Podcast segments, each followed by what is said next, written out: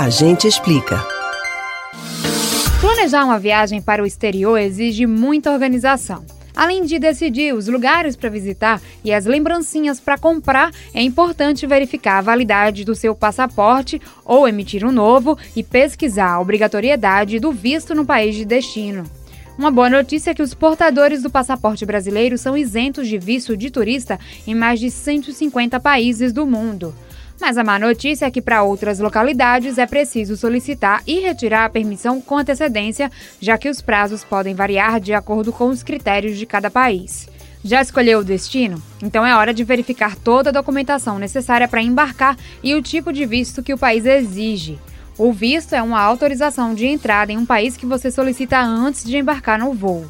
De forma geral, o visto apresenta uma validade, território que a pessoa pode percorrer, atividades que pode exercer, duração da estadia no país e número de visitas.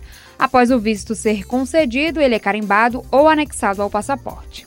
Há diversos tipos de autorização que definem a característica da autorização da sua entrada no país. O mais comum é o visto de turista. A pessoa que estiver com essa autorização pode fazer uma viagem ao país com fim turístico. Geralmente tem um período inferior a seis meses.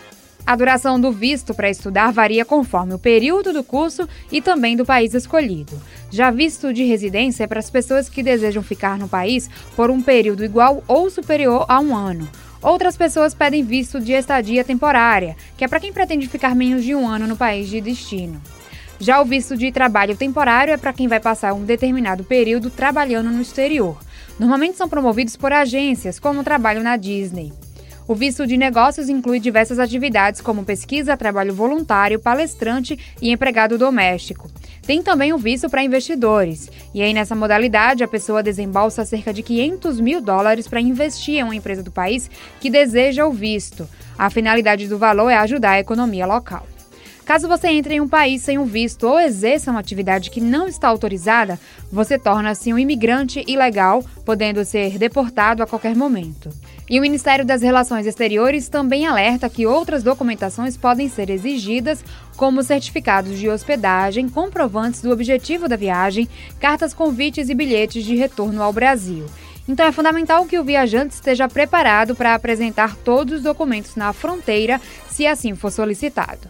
Você pode ouvir novamente o conteúdo do Agente Explica no site da Rádio Jornal ou nos principais agregadores de podcasts, Spotify, Google e Apple Podcasts. Camila Brandão para o Rádio Livre.